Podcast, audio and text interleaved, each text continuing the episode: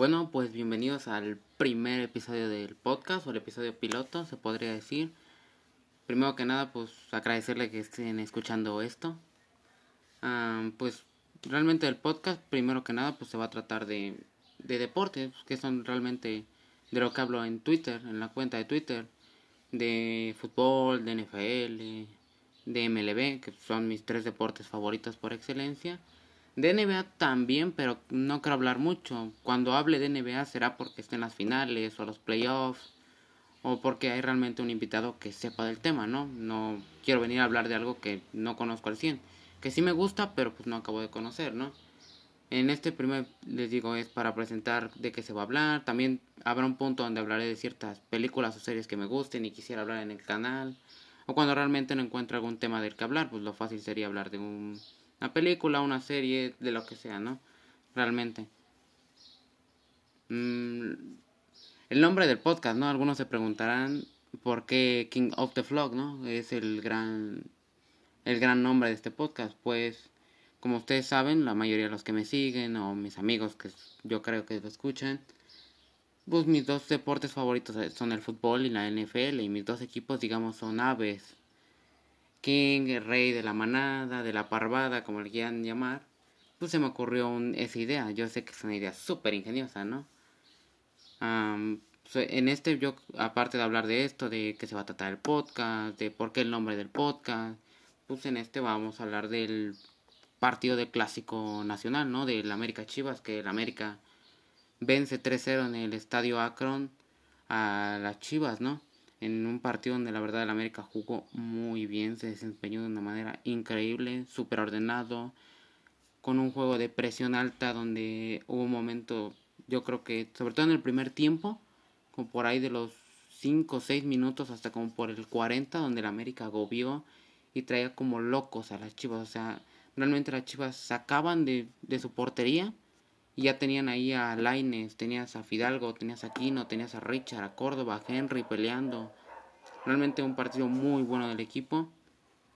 Vamos a hablar posición por posición. Ochoa, pues Ochoa tuvo una tarde muy tranquila, la verdad. No, no le recuerdo, no le recuerdo ni una sola tajada realmente a Ochoa. Realmente ni de peligro hubo, realmente me parece que aquella jugada en el minuto uno, que apenas empezando el partido, que no recuerdo quién tira, pero sale afuera del balón, ¿no? Y en la del 66, la de Saldívar, que realmente yo la veía adentro. Y fue donde creo medio Twitter ya se había cagado y pensaba que era gol, ¿no?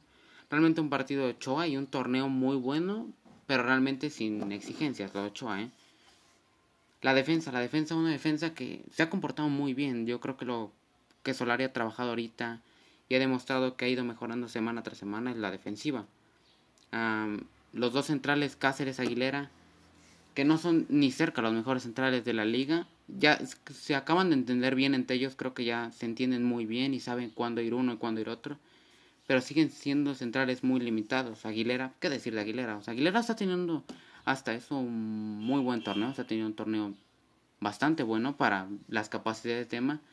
Pero sigue siendo un, un central que no te da seguridad atrás, no te da seguridad. Te podría funcionar como un segundo central a lo más, a este nivel, obviamente. Acompañado de tal vez de Bruno, pero con un Cáceres que es muy joven, no, no acaba de convencer a Aguilera. Repito, Aguilera está teniendo un muy buen torneo, pero no es garantía. Hay momentos donde Aguilera te saca una jugada mano a mano y a la siguiente te hace una cagada enorme. Pero hasta eso fue un partido bueno, que podría decir bueno entre bueno y regular de Aguilera, ¿no? Cáceres, el otro central. Típico central uruguayo, se nota.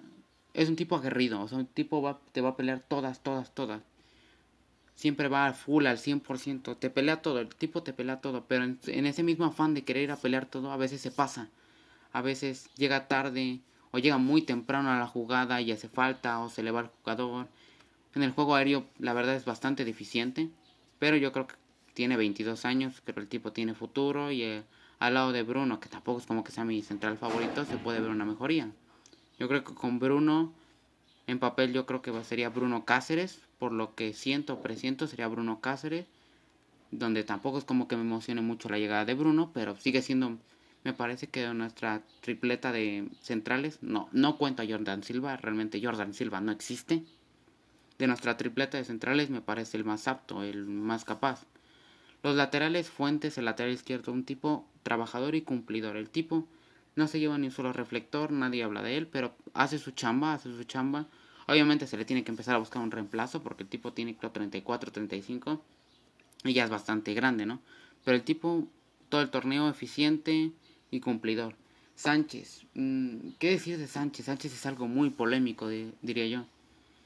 El tipo juega bien defensivamente, creo que ha mejorado mucho desde aquella error garrafal en la final. Creo que ha venido mejorando su nivel y con Solari ha agarrado mucha confianza, me parece. Defensivamente me parece que ha estado bien, ningún partido, o no que recuerde, se lo, lo han hecho mierda en ningún partido. Me parece que ha estado, defensivamente ha estado bien.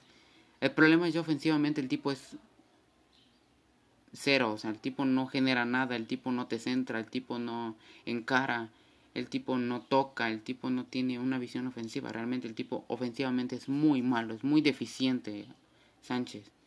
Pero digamos que mm, la, el trabajo principal de un lateral no es atacar. Si tú defiendes bien, pues no hay problema. Será un plus muy bueno el atacar. Pero si tú defiendes bien como lo está haciendo Sánchez en este torneo, creo que podría ser que está haciendo cumpliendo. Ahora sí, yo creo que lo mejor de este equipo se podría decir que es ese triángulo en el medio de campo que es Aquino y Richard. Y un poco más adelante Fidalgo, me parece que es lo que sostiene a este equipo. Aquino es un fichajazo, el tipo lo hace todo el tipo sabe cuándo correr, sabe cuándo presionar, sabe cuándo pasar largo, cuándo pasar corto, cuándo retroceder en la marca, cuándo ir hacia adelante en la marca. El tipo lo hace realmente todo, es un pedazo de fichaje, me parece que necesitábamos después de la salida de Guido un contención de ese calibre, un tipo que te haga todo, un tipo que te dé seguridad. Y por lo mismo Richard se ha visto mejor, porque cuando tú le pones a una acompañante a Richard como lo es Aquino, te, va, te vas a ver bien, te vas a ver bien. Y Richard se ha visto bien. Richard sigue siendo ese jugador que a mí, a es un jugador que me encanta.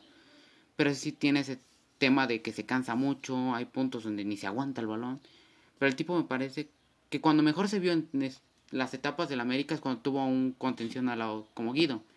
Que sabía que él se podía ir, podía ir libremente a jugar ofensivamente y no tenía que retroceder tanto porque tenía Guido. Creo que esa confianza que tenía con Guido la está empezando a volver a tener con Aquino, que digo, es un fichajazo, es el mejor del equipo en este torneo, lo hace todo. Fidalgo, que es el, digamos, el que juega adelante, el creativo, en el centro del campo, es un tipo muy bueno, es un tipo muy técnico, que te hace lujos, recuerda ese taquito que le tira con Córdoba, esa pisadita que hacen pegada a la línea, o sea, el tipo, el tipo juega otra frecuencia, se nota luego, luego que el tipo juega otra frecuencia, el tipo sabe cuándo correr, los, sabe filtrar muy bien los pases. Me parece que no hay alguien en este equipo. Tal vez Córdoba, pero no a ese nivel. Fidalgo sabe, mueve muy bien los hilos, mueve muy bien los hilos. El tipo es un gran ofensivo. Tal vez le falta pegada. La pegada se le notó en aquella jugada que era de gol prácticamente. Creo toda la cantábamos como gol. Se vio muy mal, la verdad, en esa jugada. Pero de allá me parece que ofensivamente es muy bueno. Y que ese tridente o ese triángulo que generan ellos tres, Aquino, Richard y Fidalgo, va a dar muchas alegrías y va a ser el motor sin duda de este equipo. Luego por bandas. Laines. Pues Laines ha sido un fichaje bueno, me parece. Bueno, entre comillas. Es un tipo malo, pero cumplidor. Es un tipo muy cumplidor que te ayuda a retroceder, ayudar a las marcas, cuando está con fuentes en esa lateral un tipo que te encara, no es el mejor encarador, pero te encara, te echa centros, o el tipo. Sabemos que no es el más dotado, ni el más técnico de este equipo, y, y él, yo creo que él mismo lo sabe, y lo que hace es jugar lo básico, digamos, lo básico de un medio. Obviamente, para ser medio izquierdo del América, no es ni cerca, debería ser el medio izquierdo titular del América. Pero me parece que cumple, eso sí, este partido con el clásico Tuvo un partido muy discreto. Tuvo un partido discreto, no decir para el olvido. Me parece que el peor de Laines realmente. Porque en los otros partidos en la temporada, pues mínimo lo intentaba. Mínimo lo intentaba. En este partido realmente no lo vi. Del otro lado, Córdoba, el, el polémico Córdoba. Sin duda, mm, puedo decirlo, es el tipo más talentoso del equipo. No tengo, eso sí no creo que nadie lo va a dudar que es el tipo más talentoso. Pero el gran problema es que si hay días donde se avienta un partidazo y dentro de ocho días se avienta el peor partido de su vida. Un tipo que en el primer tiempo estaba jugando bastante, bastante mal, digamos, ¿no? Estaba, estaba dejando mucho que desear en esa banda con Jorge Sánchez. Pero en el segundo tiempo Solari como que le dio indicaciones de que tomara más la pelota, le diera más calma y se aventó. El segundo tiempo es un partidazo de Córdoba. El tipo lo hizo todo, metió su gol. La que falla Henry es una jugadota de Córdoba. En medio campo va al choque, se lo quita. Mide bien el tiempo de cuando darle el pase a Henry. Realmente es un partidazo de Córdoba en el segundo tiempo. Obviamente se espera que esto de los partidazos los sea cada ocho días. No un día sí, un día no, un día sí. Pero sin duda, si Córdoba sigue así, que lo espero de verdad que siga así, lo va, la va a romper en el América, confío. Aunque digamos que como medio derecho, que es la posición en la que la pone Solari, pues no, no me acaba de, convencer, ¿no? A mí siempre es, este Córdoba me ha gustado más atrás del 9 o jugando como segundo contención, más libre. Pero me parece que como medio lo ha hecho bastante bien. Y arriba Henry, un tipo un tipo que venía, tenía deudas, todavía las tiene, porque hizo dos goles, tiene muy buen torneo, lleva bastantes goles, me parece que lleva 5, 6, 7, no recuerdo bien. Y que tuvo un gran partido ayer, tuvo un gran partido sin duda ayer Henry. Perdón, el domingo ayer.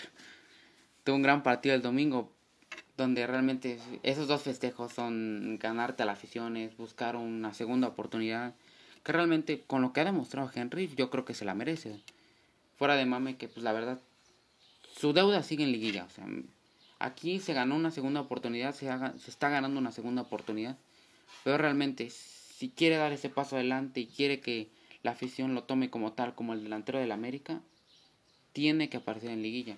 Pero para allá un muy buen partido, me parece un gran partido de Henry, me parece junto a Aquino y junto a Córdoba los mejores del partido, me parece que lo hizo muy bien. Le ha ganado la partida Viñas, como en este esquema que juega Solar y que juega con un punta, le ha ganado totalmente la partida a Viñas. A Viñas que entró de cambio, realmente no se vio mucho. Los cambios realmente ayudaron, sí, para refrescar, pero realmente no hubo un impacto. Ni Suárez hizo un impacto, ni Viñas hizo un impacto. Eh, ¿Quién más terminó por entrar? Naveda tampoco entró muy poco. O sea, realmente el equipo se ve muy bien. No sé hasta dónde nos llegue, la verdad. Mm, viendo el nivel de los demás, sí siento que se puede ser. Creo que el gran favorito hoy por hoy es Cruz Azul y creo que eso nadie lo va a pelear. Pero realmente con el nivel que trae Monterrey, con el nivel que trae Tigres, con el nivel que trae León, realmente va a América sí peleando. No sé si nos alcance al final, pero sin duda para ser el primer torneo de Solari lo está haciendo muy bien, ¿eh? Me parece que lo está haciendo muy bien.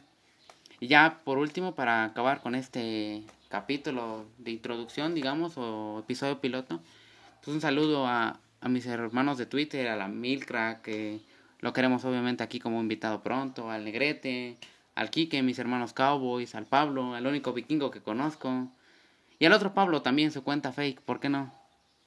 Al Jaime, que aunque le va a equipos bastante sidosos, se le quiere mucho, a mi hermano, al Alex, un hermano del ovíparo, al Grillo, que ayer me sacó, me sacó un sustazo, a Don Casey, un, una cuenta top de Twitter Bills, a mis hermanos de los Packers, al Roberto, al Klevitz, al único fan de Tom Brady en esta red social, al de Coster, a Luis, que es un gran aficionado de Portland y un conocedor brutal de NBA, al Dieguito, cómo olvidar al Dieguito, al Neto, sidoso y todo, pero se le quiere al Neto.